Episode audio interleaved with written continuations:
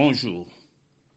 Le dernier week-end de janvier a révélé le carré d'as qui aura l'honneur de disputer jeudi la double confrontation désignant l'affiche finale de cette 33e édition de la Coupe des Nations.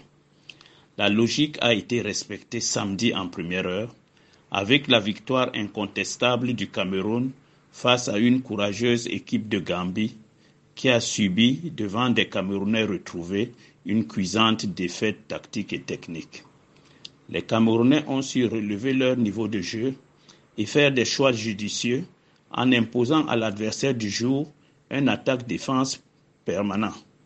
Les Lions indomptables ont réussi à déverrouiller les couloirs gambiens, à garder la possession de balles, à soigner leur précision technique avec une régularité et une patience à toute épreuve, ce qui a rassuré leurs nombreux supporters avant le choc de la demi-finale contre une équipe d'Égypte tout aussi retrouvée et victorieuse du Maroc lors du quart de finale le plus relevé du week-end.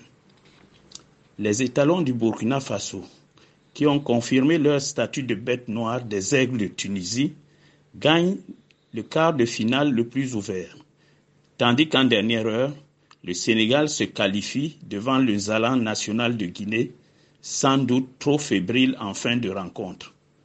En définitive, les affiches des demi-finales nous proposent donc jeudi soir un sulfureux duel d'Afrique de l'Ouest entre le Burkina Faso et le Sénégal, tandis que le Cameroun et l'Égypte croisent le fer pour un classique continental au sommet entre les deux recordmen des trophées en Afrique. À bientôt.